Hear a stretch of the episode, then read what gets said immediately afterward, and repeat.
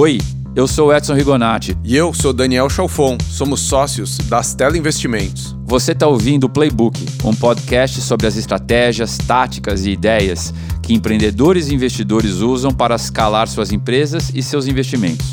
O Playbook é realizado pela Stella, fundo de investimentos em venture capital que apoia os empreendedores ousados em diferentes estágios da sua trajetória. Você vai encontrar este e outros episódios da série em astelainvest.com/playbook e nas principais plataformas aonde você já escuta os seus podcasts. Dani, dizem que empreendedores geralmente estão ligados 220 na tomada. Esse é 440. Bruno Balbinotti, fundador da Ambar, a maior construtec dessa nova geração, uma das empresas mais legais que tem por aí hoje. Bem-vindo, Bruno. Obrigado pela oportunidade aí. Sonhei estar aqui um dia. Pô, o dia chegou. O dia chegou. pegou pesado. Vamos ver se não vai virar pesadelo. Acho que não, vai ser legal. Vamos só fazer pegadinha hoje. Cara, e a tua história tem vários elementos que eu, que eu admiro muito e, e queria voltar lá atrás, né, da tua história pessoal, familiar.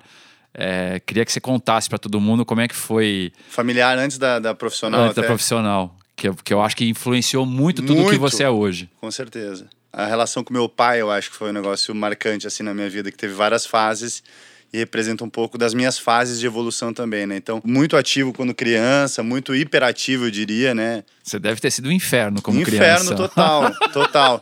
Eu não pegava recuperação, nada, mas era um terror ao mesmo tempo. Então, tipo, chamavam minha mãe na escola, sempre minha mãe, né? E aí falavam com ela, falavam, ah, o Bruno não, não tem jeito mesmo. Tipo, no jardim de infância eu me passaram um ano pra frente, porque eu arrumava confusão com todo mundo, pra ver se com os mais velhos eu ia respeitar um pouco mais. E não respeitava. Não, aí eu continuei arrumando confusão, mas daí a professora entendeu que eu terminava as coisas e ela começou a me botar pra trabalhar. Daí ela mandava eu fazer um monte de coisa. E aí minha mãe chamavam ela o tempo todo na escola pra falar. Cada hora era uma confusão diferente, né? E aí meu pai em casa era naquele esquema de falar, cara, como é que é isso, cara? Cresci nesse contexto de dificuldade de relação com o pai, assim, com a mãe sempre acolhendo muito mais. Hoje eu olho pra trás e falo meu pai foi um gênio, assim, foi um tipo, porque eu acho que se ele não tivesse me criado desse jeito, eu teria virado um louco. Porque eu era realmente muito hiperativo, muito criativo e eu tinha um pouco desse Mas ele ajudava a colocar limite? Cara, botava muito limite. Mas muito limite. Eu não podia fazer, tipo assim, se dependesse dele, eu não ia fazer quase nada, assim. Tá. E, e aí, do outro lado, a minha mãe sempre de um lado muito mais acolhedor, é, um lado também de muito incentivo ao esporte. Então, eu usava essa minha hiperatividade para fazer todos os esportes que existiam na cidade. Eu morava numa cidade super pequena no interior do Rio Grande do Sul, de 25 mil habitantes. Então, eu fazia todas as atividades extracurriculares que tinha na cidade, eu fazia. Então, vôlei, basquete, tênis, tocava piano, fazia aula de assim flauta. chegava em casa a milhão. Aquela confusão. Então foi mais ou menos nesse contexto que eu, que eu cresci assim no interior do Rio Grande do Sul. E aí várias coisas aconteceram nesse caminho. Quando primeiro ano do segundo grau na época, tinha uma escola técnica numa cidade maior, que era Caxias do Sul, dentro da universidade. Daí tinha que fazer um vestibular para passar. Passei e fui morar sozinho com 14 anos de idade Caraca. em Caxias do Sul. Morava, tinha um, meu pai era de lá, então eles tinham um predinho da família, eu morava meio no sótão do prédio, assim, minha tia morava em cima.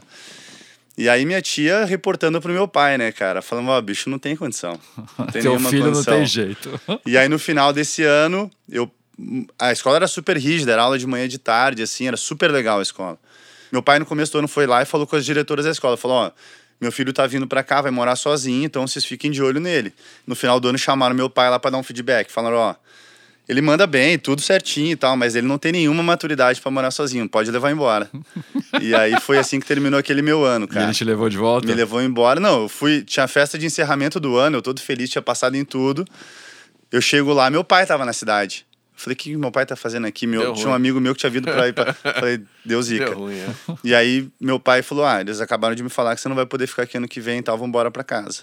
E aí, tipo, a festa acabou e tal. Enfim, voltei pra lá. Aí fiz mais um ano na cidade lá que eu estava, na escola. E aí, meu pai me deu mais um voto de confiança, porque era assim, ele ia podando, mas ele também ia levando pra oportunidade. E eu sempre quis fazer intercâmbio, né? E Meu pai, assim, sempre foi um cara. Ele veio do interior, do interior, do interior. Assim, conquistou tudo sozinho. Mas sempre teve chance de viajar muito cedo pela, pelo emprego que ele tinha lá. Ele foi viajar e conheceu meio que o mundo, assim. E ele vindo do interior, conheceu o mundo e falou: Cara, é isso que eu quero para meus filhos, é isso que eu acho que isso, isso vai mudar a vida de todo mundo, né? Então ele sempre incentivou muito a gente a língua, a falar língua, a viajar. Ele tinha uma vida de classe média, mas a gente usava as economias para viajar. Meu pai nunca foi um cara de acúmulo. Então sempre estimulou a gente a fazer intercâmbio. Era o sonho. Ninguém fazia intercâmbio naquela época onde a gente morava. Então minha irmã foi um ano e meio antes que eu para os Estados Unidos, morar em Utah. E aí eu tinha um sonho de ir pra Austrália, né? Eu pegava a onda, falava, nossa, eu vou pra Austrália e tal, não sei o quê. E Isso aí foi eu, que ano? No início de 2000 eu fui. Você então, tinha quantos anos? Eu tinha 16 anos. 16 anos. 16 para 17 eu me inscrevi, porque era um programa de seleção. Tá. Era o American Field Service, a AFS, que era um negócio que nasceu na Segunda Guerra Mundial. Então você não escolhia o país para onde você ia, você botava as tuas prioridades, escolhia seis países do melhor para o pior que você queria. E aí te selecionavam, falavam, ah, então é para lá que você vai. E aí eu botei lá Austrália, primeiro lugar, segundo lugar Nova Zelândia, para ficar perto, né? Terceiro lugar África do Sul, porque tinha onda e tal, e era maneiro, falava inglês. Aí passam uns dois meses lá que eu fiz o application, me ligam, falam, ó, pô, você foi selecionado aqui. Eu falei, opa, pra onde? Dinamarca. falei, falei, caralho, Dinamarca. Não, se fosse hoje, com o nível de conhecimento que eu tenho, eu teria ido na hora, porque, pô, Dinamarca é um país de qualidade de vida, acho que é o melhor do mundo. É animal, eu não tinha nenhuma noção. Falei, passar frio um ano, eu quero surfar. Falei, cara, bom, se eu não fui selecionado na primeira rodada para a Austrália, eu não vou de jeito nenhum ir para a Austrália. Mas eu vou dizer não e vou continuar esperando. falei, não, gira mais uma vez a roda para mim aí. Dinamarca eu não, não vou. Não vou. Passa um tempo, me ligam, falam, ó, apareceu uma vaga aqui e a família que selecionava. Então tinha uns candidatos que eram mandados para os países, as famílias meio que selecionavam, tinha um sorteio, não sei como é que funcionava. E eu fui selecionado para ir para a Austrália, cara. Me ligaram e falaram, nossa, abriu, aí eu falei, agora, agora a vida começou a jogar. É. Agora a vida começou a jogar pro meu lado, como se já não tivesse até ali, né? Só de eu estar vivo até aquela época ali já era um, já valeu. Já tinha valido muito. E aí eu fui começando a descobrir o que, que era ir para Austrália, né? Porque eu falei, bom, eu vou para Austrália. A Austrália eu sabia que era todo ao redor da costa, então eu falei assim, a probabilidade de eu morar na praia é muito grande, né? Eu morava no interior do Rio Grande do Sul. Então esse negócio para mim morar na Austrália, morar na praia era assim, cara, vai bombar.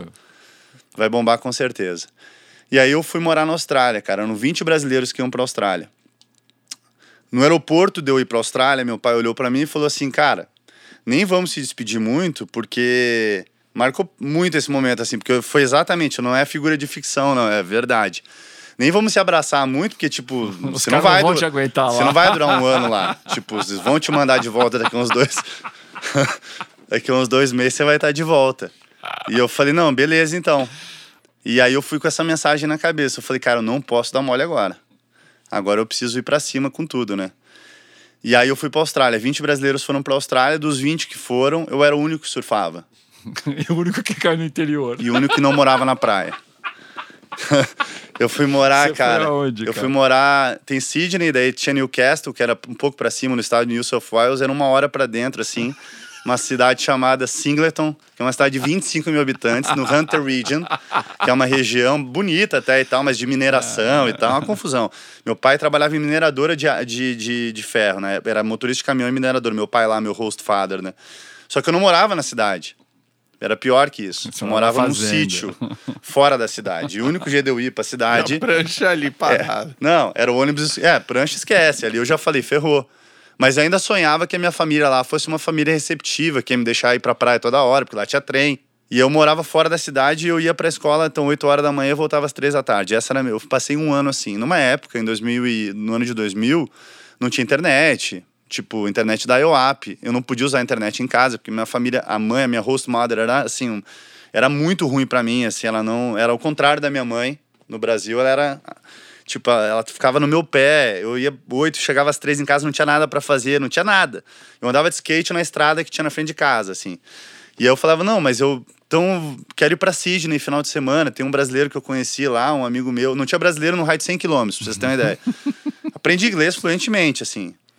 E falava com a minha família no Brasil uma vez por mês, pelo telefone, que eu ligava 15 minutos para falar. Eu ficava sem dar notícia um mês. Eu mandava um e-mail por semana para minha mãe, falava, ó, tá tudo bem e tal, tô fazendo as coisas aqui.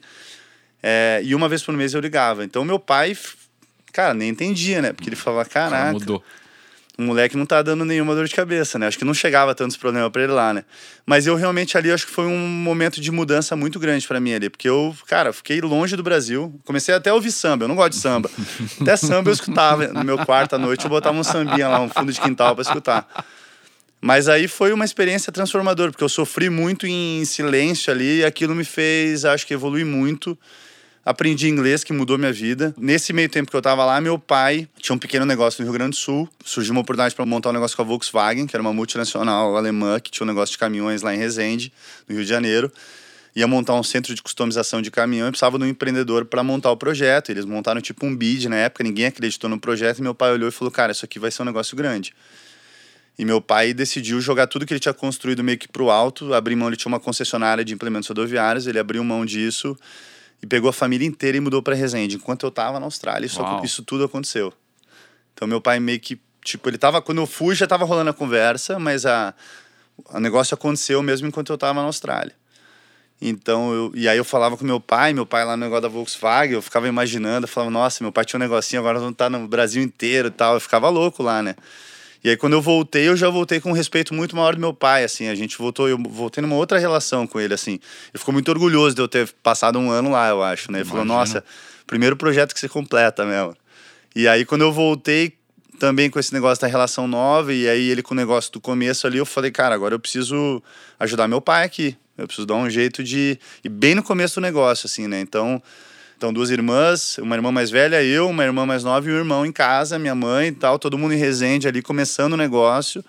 Não tinha condição nenhuma de me mandar fazer uma universidade fora, tipo São Paulo, Rio.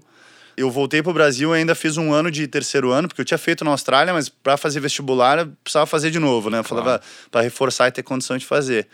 Aí fiz, passei o verão inteiro em Resende com meu pai trabalhando eu fiquei com ele ali desde o comecinho, assim. A empresa tinha um ano de idade, eu tava com ele. Aí comecei a trabalhar com ele como estagiário na produção. Quanto tempo você ficou com ele no total? Full time, assim, 12 anos. E aí, como foi essa coisa do shift de largar a empresa do trabalho do teu pai e tudo mais e Cara, foi uma coisa meio que foi acontecendo, assim.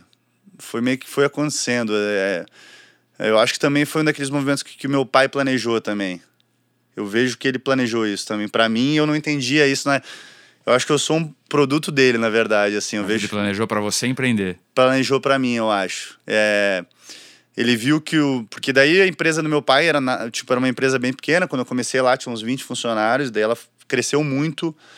A gente chegou ali antes um pouco da, da crise que teve no Brasil inteiro, 350 funcionários, a empresa bem, bem bacana, arrumada, toda profissionalizada, e eu participei ativamente de tudo isso. Foi minha formação profissional, foi a formação da empresa junto, meio que se misturou. E a empresa, ao mesmo tempo, era uma empresa familiar, né? E eu era o único da família que trabalhava com ele também. E ele viu que eu tava ficando meio. Tipo, a empresa tava ficando meio pequena pro tamanho da minha ambição.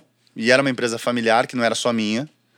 É, e eu acho que ele conseguiu fazer essa leitura muito bem e ele foi caminhando para eu entender que de repente eu tinha que buscar outras coisas para fazer de uma forma muito é, muito elegante, eu, eu, diria assim, do jeito dele de ser e tal.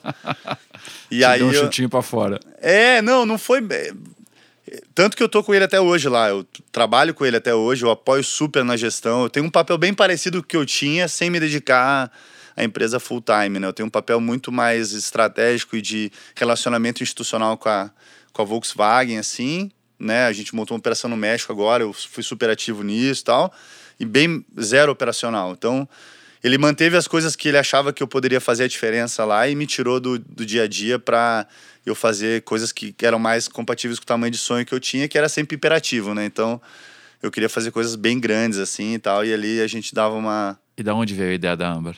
Daí eu vim da Volkswagen, fui pesquisar várias coisas para fazer, olhei aqui, olhei ali, participei de um projeto de reestruturação de uma empresa no sul, Aí passei para cá, passei para lá e tal, e caí em construção civil, olhei, eu falei, nossa, cara, não, não acredito que é isso aqui, né?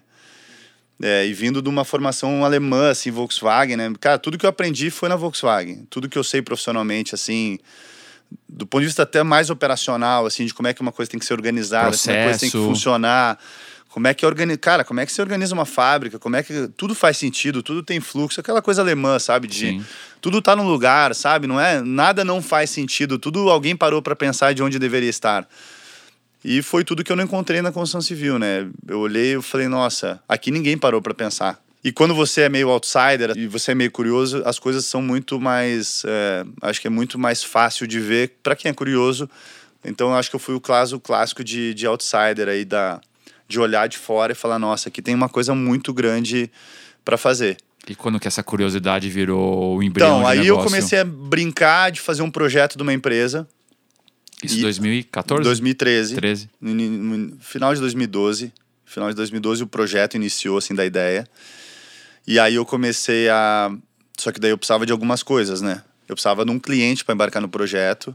Eu precisava de dinheiro para fazer o projeto, porque eu tinha algumas reservas, mas nem de longe eram suficientes para eu fazer o tamanho de empresa que eu queria fazer. Eu não ia pedir dinheiro pro meu pai para fazer a empresa. É, e eu precisava de algum selo também para me ajudar, né? Precisava concatenar tudo isso ao mesmo tempo e aí, de vez em quando, de repente, abrir o CNPJ da empresa, começar a faturar também, né? Contratar os funcionários e tal. E aí foi um pouco do que a gente fez ali. A gente, primeiro, eu foquei muito em habitação popular, porque tinha as características que eu precisava. Mas aí você já começou com a ideia de fazer um produto para Sobre- resolver a produtividade da construção civil, é isso? Sim, a ideia, a ideia não era tão romântica como está empacotado. É que você sabe como é, você começa Claro. a empreender e a coisa vai, vai ganhando Depois cons- você conta, consistência, né? é. Não, hoje, hoje a hora que eu conto, eu cheguei de Londres hoje. Eu tava ontem no evento da McKinsey lá da um summit de Construtech. Aham. Fui falar, os caras me convidaram, os caras que escrevem os negócios que a gente Os lê, paper, né? né? É, eu falei, nossa. Você vai virar case. E eu era o único, eu era o único outsider lá, tipo, os tiozinhos mais coroa de gravata, nem gravata eu tinha, né? Eu falei, nossa, aqui não. Mas o que é bacana de ver é essa mudança. A habitação foi um negócio que a gente olhou e falou, cara, aqui tem um. Eu precisava de volume, precisava de repetição para desenvolver o que eu queria desenvolver. Eu precisava de muito volume concentrado. Eu precisava olhar para o negócio e falar, putz, se eu achar um produto aqui, eu vou conseguir fazer vezes milhões de unidades, milhares de Ou unidades. seja, você já começou com essa coisa de achar Esse negócio de achar escalável. isso aí de cara, de cara, de cara, de cara, porque o grande problema que tinha para criar tecnologia, que todo mundo falava, era, cara, cada obra é de um jeito, esquece. Esse era o que me falavam. Tá. Quando eu ia conversar com a galera, falava, não, não, esquece esse negócio de transformar isso aqui em produto, em peça, em montar e tal. Isso aqui não, não é assim, cara.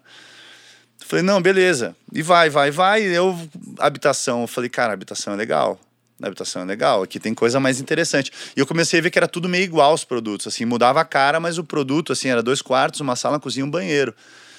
E aí eu fui aprender que realmente tinha um padrão, realmente. Tinha um padrão porque os pro... normalmente a habitação é, é embaixo de um umbrella, um, de, um, de um programa governamental. Sim. E quando tem esse programa, ele dá um funding diferenciado e ele dá um padrão de construção. Ele fala, ó, o produto que você tem que Mais construir, no mínimo, é esse aqui.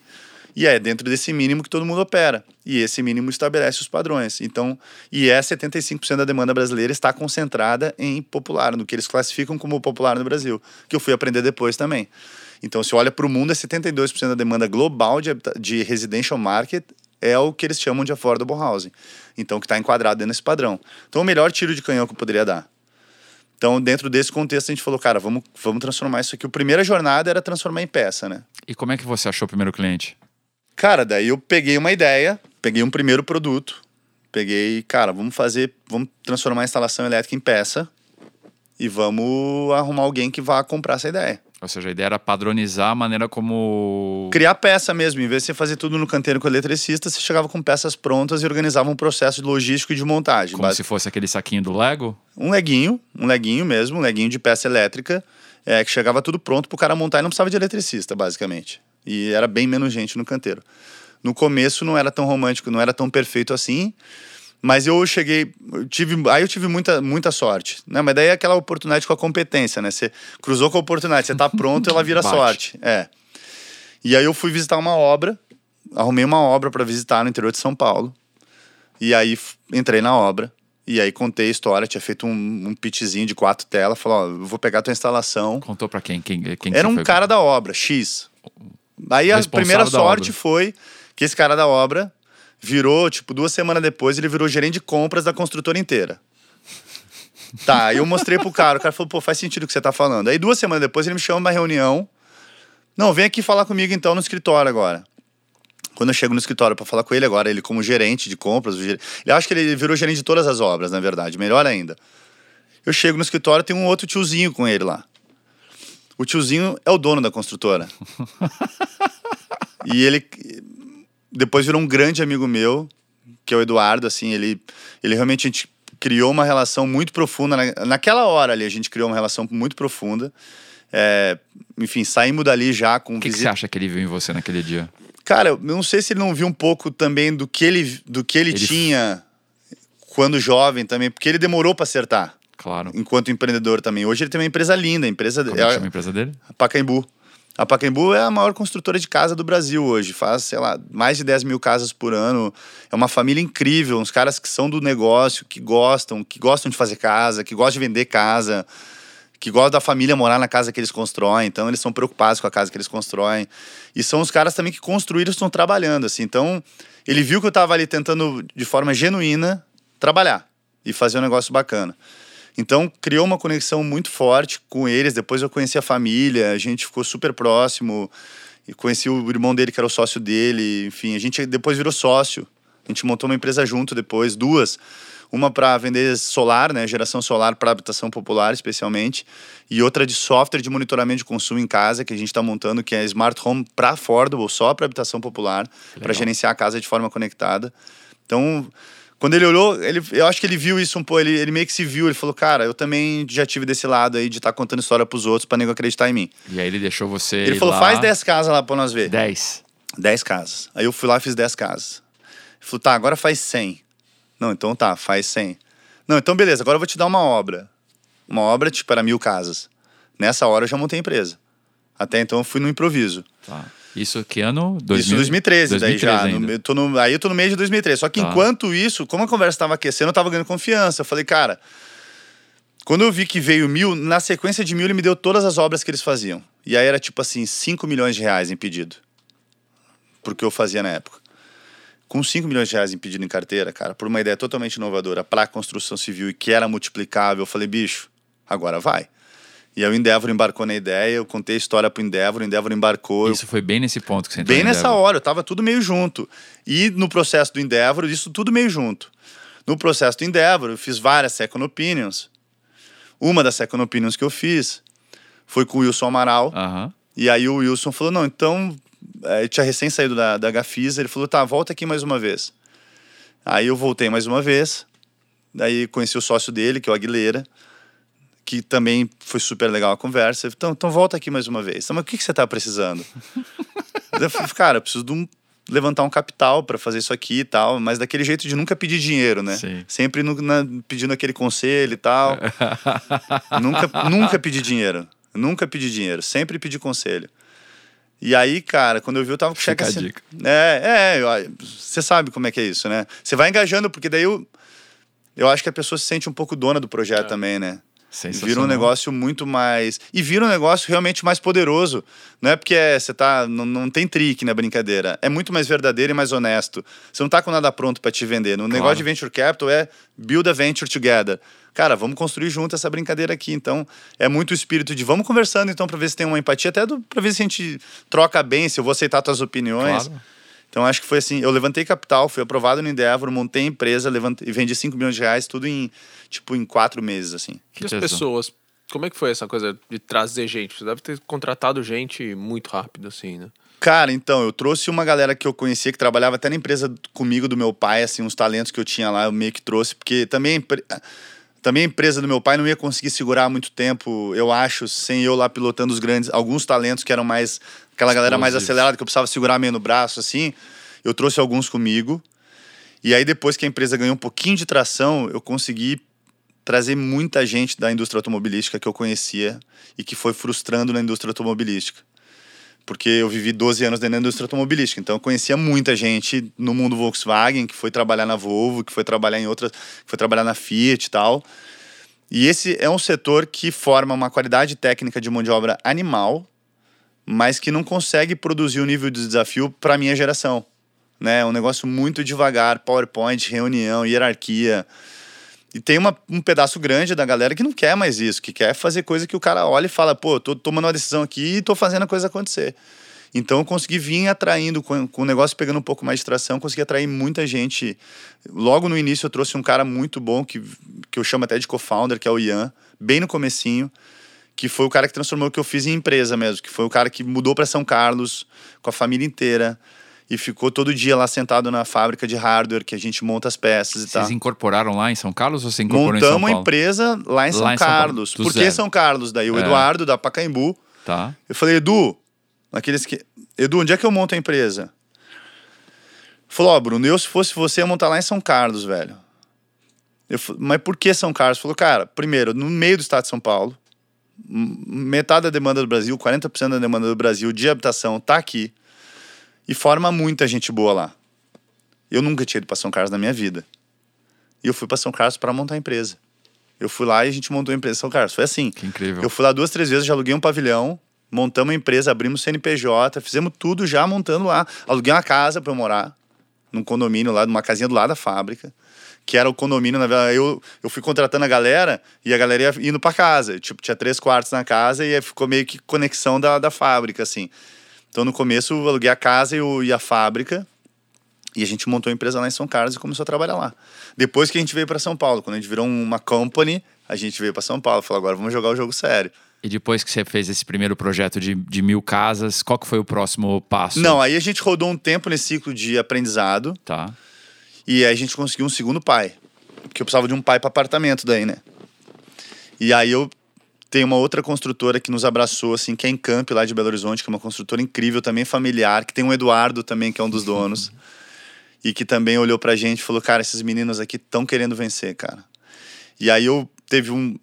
Eu, ele, ah, vai visitar uma obra nossa. Ou seja, você tinha feito um produto para casa e você casa fazer um- alvenaria. Eu precisava fazer um agora um para apartamento, parede de concreto, que era o, a Outro demanda tá bicho. concentrada nesses dois aí. Tá.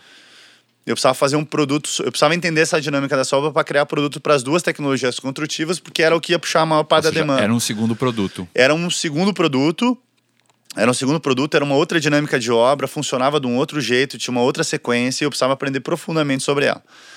E ele falou: então vai visitar uma obra minha lá e procura o Cláudio. Ele falou. Eu falei: Cláudio, tá. Daí eu entrei na obra, fui procurar o. Daí você vai, você sempre procura, né, cara? Ah, Você sabe como brasileira. Brasileiro não, a sociedade em geral, né? A gente vai e olha o cara, você vai numa obra e fala: quem que é o cara branco Quem que é o chefe? quem que é o chefe? É um cara branco, bem arrumado, com uma cara mais, né, que tem um carro bacaninha. Aham. E eu entrei no escritório e comecei a falar com esse cara lá. E do lado dele tinha um outro cara, que era um moreno, que tava sentado do lado ali mexendo no computador. Quem era o Cláudio? O Moreno. Era o Moreno. E foi assim que a minha relação com o Cláudio começou. E o Cláudio, eu vou te falar que ele é o grande arquiteto da nossa fa- do- dos produtos de hardware que a Amber, a Amber lançou depois daí, que mudou a nossa vida, nos fez entrar em MRV e tudo. E por que que mudou? Porque parede de concreto foi um grande que puxou muita coisa. E o Klaus é um cara que tem uma origem super humilde e tal. O pai dele era instalador de obra, ele teve chance de fazer engenharia, daí ele fez engenharia com o dono da com o filho do dono da Encamp, que é a construtora. E aí virou estagiário e virou diretor da Encamp. Cara, cresceu lá dentro e é um, é um gênio. O cara é muito diferenciado. E ele sempre nos deu a visão do produto. A gente chegou com uma ideia de produto para ele lá e ele falou: Cara, esquece isso aqui. Não é isso aqui que você vai fazer. Você vai fazer assim, assim, assim, assim. O que, que tinha dificuldade em montar esse produto? A sequência, o jeito que a gente dividia a oferta, porque o produto na obra, assim, imagina transformar uma obra em peça, você tem que saber quais peças você entrega em cada etapa da obra. Claro. Então, ele sabia isso muito bem. Ele falou, cara, você tem que entregar esse pedaço aqui, esse pedaço aqui. Como é que você particiona a obra? Como é que você componentiza e sequencia a entrega dos componentes na obra? Ele tinha isso muito claro na cabeça dele, só que ele não tinha ninguém para fazer até então. E a gente foi muito. A gente soube ouvir muito ele, né? A gente não chegou com aquele. Ah, não, não é assim mesmo, nós somos os, os caras que sabemos e tal. Não. A gente teve muito isso de pisar no barro, entender como é que a obra funciona e Customer fazer na obra. profundo. Cara, e, e fazer a obra mudar com a gente, a gente mudar com a obra, e quando a gente viu, a obra era do jeito que a gente queria que ela fosse. Então, Quanto ele. tempo demorou para desenvolver esse produto? Cara, as coisas com a gente eram muito rápidas, assim. A gente conversava com ele hoje, falando, então tá, daqui a três dias eu vou estar aqui. Ia pra fábrica, dava um jeito de fazer e voltava. Então, eu vou te dizer assim, do, do momento da primeira conversa até fechar a primeira obra com eles, que era tipo um pedido de, sei lá, 2 milhões e meio de reais, demorou uns 40 dias, assim. Uau. Foi rápido. E a gente lançou um conceito de embalagem retornável com eles já, que as embalagens iam e voltavam. Cara, foi uma revolução que a gente fez. Tipo, ele fazia uma obra que ele usava assim, para mil, mil, mil unidades, ele fazia com 70 pessoas na média, todas as instalações durante 10 meses. Conosco era tipo 30 pessoas, a primeira. E depois a gente fez uma obra de 4 mil unidades com 50. Assim, foi uma. E aí a gente foi evoluindo o produto. A gente fez todas as instalações com ele. A gente pegou todas as instalações. Aí pegamos tudo que tinha de application no apartamento: elétrica, hidráulica, esgoto, internet, gás. Pegamos tudo que entregava de serviço no apartamento e transformamos em peça. Legal. Com Então, ele. Nessa fase, então, você estava com dois produtos, dois grandes Não, mas aí o clientes. produto já tinha virado. Assim, o meu portfólio tinha ido de mil reais por unidade habitacional para quatro mil reais por unidade habitacional, Entendi. com um mercado endereçável muito maior. Ou seja, você foi agregando. Ticket em e addressable market simultaneamente, assim. E aí, depois desses dois, ou seja. Daí, depois que eu fiz em Camp, a gente entrou na MRV. Tá. E aí foi um salto animal pra gente, assim, porque, cara, além de ser uma. Além de ser gigante, né? É, e aí Endeavor ajudou muito, porque, tipo, eu fui fazer uma mentoria com o Rubens. E aí foi, conheci o Rubens, bati uns papos incríveis com ele, e conheci a organização super bem, fui conhecer a galera e tal, e conseguimos fazer uma obra, duas, quando vi a gente tá... Hoje a gente tem obras da MRV em, sei lá, 12 estados do Brasil. Temos muita obra da MRV fazendo no Brasil inteiro. É, e isso nos deu uma chancela para ir para outros clientes, né? Enfim, hoje a gente lançou parede, agora a gente lançou parede, a Encamp de novo é o nosso alpha customer. Pô, olhando hoje, a gente tem, eu tenho dois alpha customers, eu tenho dois clientes hoje. O melhor cara de casa para mim, que é a Pacaembu, e o cara que melhor constrói em parede de concreto, na minha opinião, de todas as obras que eu já vi, que é a Encamp, que topam fazer basicamente qualquer desenvolvimento conosco. Que tesão. Então eu falo, cara, nós estamos com o software agora, né? Então quem é o Alpha Customer? Cara, eu tenho uma visão de que o canteiro de obra pode ser gerenciado com 40% menos gente, pode ser muito mais simples, com muito mais informação, todo integradinho, tudo arrumado, com automedição e tal. Com quem que eu vou testar isso? Com esses Com dois. os dois caras. E depois do Wilson. Então, aí depois do Wilson, que mais então, em teve- 2000, você em precisou- 2013, o Wilson e o Aguilera, através da Alfa Valor, investiram na companhia. E aí, em 2016, a gente começou esse papo de pedir conselho. Pra A gente- outros fundos. Vamos começar a pedir conselhos. Então, em 2014, a empresa foi legal e tal. Em 2015, a gente dobrou de tamanho em relação a 2016. Em 2000, então, em 2015, a gente dobrou em relação a 2013, em 2014, que foi o primeiro ano operacional mesmo da companhia, foi Tá. 2014. Então, 2014, 2015. Em 2016, a gente entrou crescendo muito também. E, mas com dificuldade, porque o business de hardware, aprendendo muito, muita engenharia aplicada, ainda queimando caixa e tal. Então, muita dificuldade ainda, operacionalmente falando, muita obra espalhada, aprendendo muito. E aí a gente montou uma empresa de solar. Aquele business de solar a gente montou. E a gente montou, a gente fez uma JV com uma empresa que era controlada pelo TPG. Tá. A gente conheceu eles através da, da Move, que é um outro fundo de impacto super Sim. legal que você conhece. É, e a gente montou. E aí nós tínhamos uma tese que se botasse um gerador solar numa casa popular na, na- no nascimento financiasse junto, que aumentava na parcela deveria ser menor do que o que reduz na conta de luz. Então a gente achava que aumentaria 60 na parcela e cairia 80 na conta de luz. No primeiro mês, para sempre. Então quer dizer, a casa custaria por mês menos do que a outra. E é uma casa muito mais legal. A visão era essa, isso já começamos isso em 2015 também. Nessa mesma época, a gente chamou uma Pacaembu. Pacaembu, olha só isso aqui. Pô, legal, hein? Eu faço um piloto com vocês. Pegamos, eles bancaram o piloto, a gente fez 100 famílias no estado de São Paulo. Para validar a tese, contratamos a Ernest Young para acompanhar, falar, vamos, porque a gente precisa provar para os outros que isso é verdade. Planilha e papel aceita qualquer coisa. Vai para uma ilha com PowerPoint Excel, você muda o mundo, né? Então, vamos fazer o piloto para provar. E nesse tempo, a gente conheceu a empresa que era controlada pelo TPG e conhecemos o TPG. E aí começamos uma conversa com o TPG bem nesse esquema de sem pretensão mesmo. Tipo, de falar, cara, vamos. Tipo, eu olhei assim, cara, TPG seria incrível, porque, pô, você lê e fala, nossa, é o sonho de Mega ter. nome. Tipo, é o sócio que você quer ter. É. Você fala, cara, você vê no mundo assim, você fala, nossa, Eles são incríveis. são incríveis. E, enfim, o fundo que eu fui conversar era o Alternative Renewable Technologies, que era um fundo que investia só em tecnologia renovável, alternativa. Eu falei, cara, é isso. Tipo, se eu fosse parar e sonhar, se eu fosse sonhar um dia, seria com isso. Mas eu baixei o nível de expectativa e conversamos. E a gente conversou, cara, e conversou. Quanto tempo de conversa, de namoro? Cara, a gente começou a conversar em janeiro de 2016. A gente assinou um term sheet em outubro, setembro, outubro, sem nenhuma pressa. E aí foi super legal que o Aguilera, que é o- um dos sócios que já era sócio, entendeu o momento assim. E ele falou assim: "Cara, vocês precisam ter condição de dizer não pro TPG, porque vocês querem muito dizer sim para eles".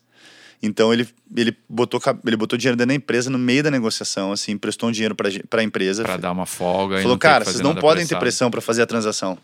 Vocês têm que tocar, vocês estão fazendo tudo certo.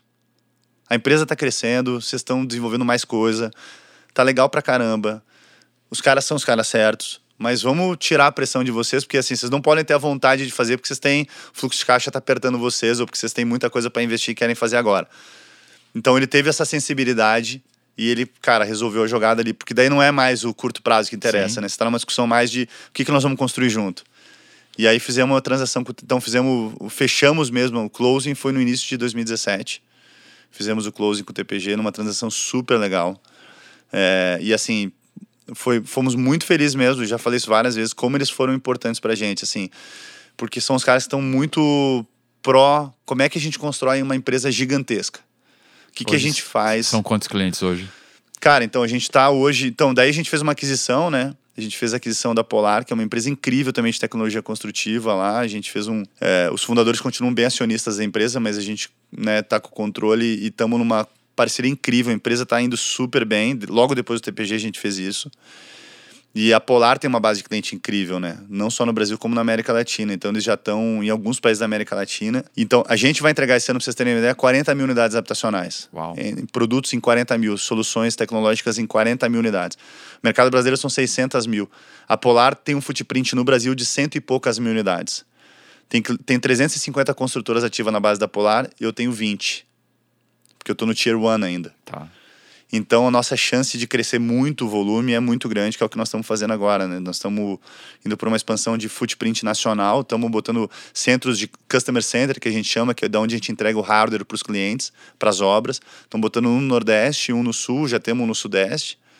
Então, para a gente ter um footprint que a gente vai cobrir uns 85% do Brasil aí com distribuição de hardware mesmo, né? Quantas pessoas na equipe? Nós temos 250 pessoas na empresa hoje. É, tá super divertido, cara. E Tá bem, quais né? são os teus Então- principais desafios? O que que te tira o sono? É, a gente acabou de fazer uma outra rodada agora. É E- público? É pública. Com quem que foi? Foi com o Bricks Ventures, Que legal. liderou. O TPG participou de novo. E o Endeavor Catalyst participou também, que pra gente é uma honra incrível, né? Poder ter o Endeavor como acionista da empresa aí é um negócio animal, assim, também.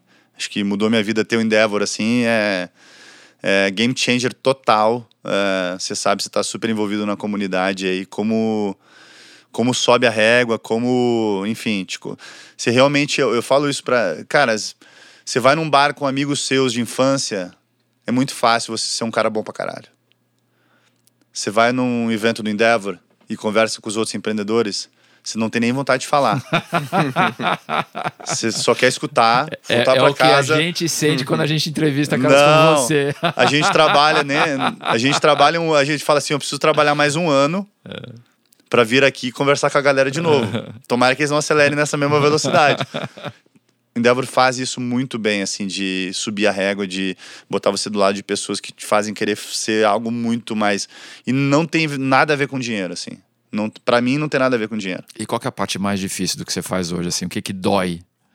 Cara, eu acho que nós estamos numa fase, essa do, o business de hardware tá maturado, tem uns desafios de crescimento, né? A gente espera ter um business bem grande, assim, de quase meio bilhão de reais em, sei lá, mais dois, três anos em hardware, somente em hardware, que é vender componente para obra, entregar com empacotamento logístico.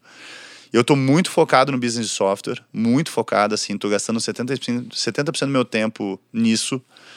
É, isso tem a ver com montar o time, fazer os M&As adequados, que eu acho que a gente tô muito confiante que a gente está conseguindo fazer os M&As adequados. É, para a gente ter uma oferta de software do sistema operacional que a gente consegue, a gente acha que a gente consegue fazer uma transformação muito grande do jeito que as construtoras operam, né? Desde o jeito que ela faz projeto, desde o jeito que ela compra, o jeito que ela gerencia o canteiro, a gente acha que a gente consegue fazer uma transformação animal assim. Então eu estou muito focado nisso. Eu estou gastando todo o meu tempo nisso e é um mundo muito novo para mim, né? E eu fiz a rodada para isso, assim, um, quase mais de um terço da rodada que a gente levantou agora é para isso. É para a gente fazer esse deployment da primeira geração de software da Amber, é, do projeto Mississippi, né? Sabe por que que é Mississippi? não, não? por quê? Cara, em 90 e 94 ou 93, o Jeff Bezos veio aqui e roubou o nome do nosso rio, né? Do Amazon. A gente, Você tá... Você vai Mississippi é o maior rio dos Estados Unidos, né, velho? Eu vamos, vamos pegar o deles agora e vamos fazer a nossa, Gostei. o nosso aqui, né? Nós vamos devolver a brincadeira. Adorei. Um dia eu vou falar isso pra ele. É, um dia nós vamos sentar na frente dele e vou falar, cara, Tô te devolvendo o presente aí. Obrigado pela honra de usar o nosso nome e promover o nosso nome pelo mundo. Vou fazer o mesmo por vocês agora. Então, o projeto Mississippi, que é esse projeto de software. Boa. Ping-pong? Vamos lá. Vamos lá. O que, que você tá lendo? Eu já, já ouvi vários podcasts, né? É. Então eu, eu vejo que a galera fala o nome dos autores e tal. Acho super chique isso, velho. Eu Falei, um dia eu vou conseguir chegar lá. Então eu tirei uma foto da capa pra não, pra não errar o nome dos. Eu terminei ontem de ler o To Pixar and Beyond, que é a história que o CFO, que era o CFO da. que é o Lawrence Levy, ele fala da, da jornada dele com o Steve Jobs na Pixar, porque quando ele entrou na Pixar em 94 era uma tragédia, tipo, ele já, o Steve Jobs já tinha colocado 50 milhões de dólares na empresa, eles nem sabiam o que, que eles iam vender, eles não tinham um produto. Aham. Eles estavam no Toy Story, estavam começando. Então ele conta como é que foi essa jornada de entrar lá e tal, e até aí fizeram IPO, lançaram o Toy Story, foi um blockbuster, foi animal, renegociaram o contrato com a Disney. Então ele conta toda essa jornada ao lado do Steve Jobs, que é um cara que eu admiro muito. Então foi um livro muito bacana. E como a gente sonha em fazer IPO, foi super legal. E tô lendo também o Enlightenment Now, que é um livro que vem da lista do Bill Gates lá, que ele diz que é o melhor livro que ele já leu na vida. Eu vou muito na lista do Bill Gates lá para pegar as minhas. Que legal. Ele solta a listinha dele. Quem te influenciou? Meu pai. Aí ficou fácil, né? Ficou fácil, né? Uma fonte de informação?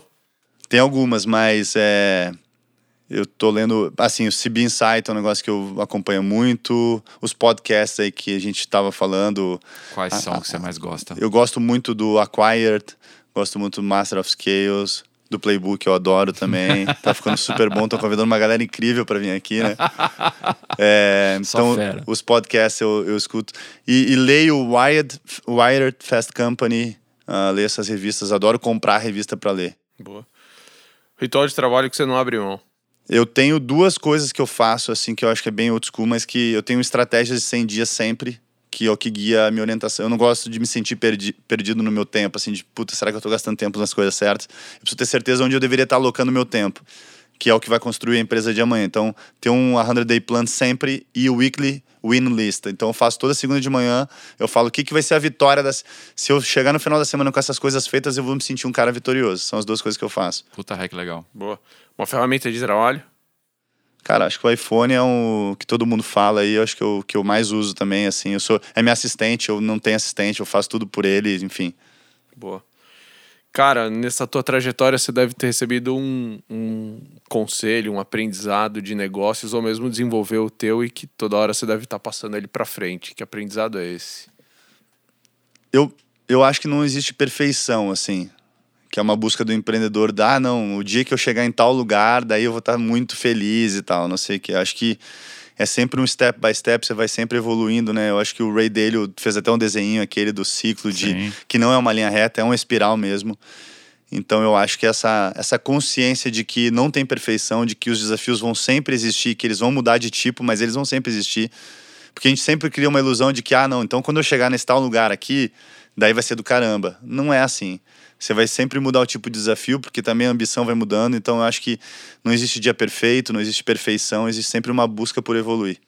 Muito bom. Boa. É, Como é que chama teu pai e tua mãe? Marcos e Nádia Balbinotti. Marcos, Nádia, parabéns pelo filho que vocês fizeram. Espero que, isso. daqui 20 anos seja o meu filho e minha filha sendo Que é entrevistada aqui, cara. Pô, o meu animal. também vai vir aqui, hein? O Antônio vai vir aí também.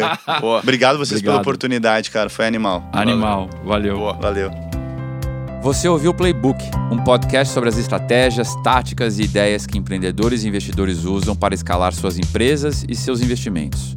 Ouça esse e outros episódios acessando astelinvest.com/playbook ou na sua plataforma de podcasts preferida. Obrigado pela sua audiência e até a próxima.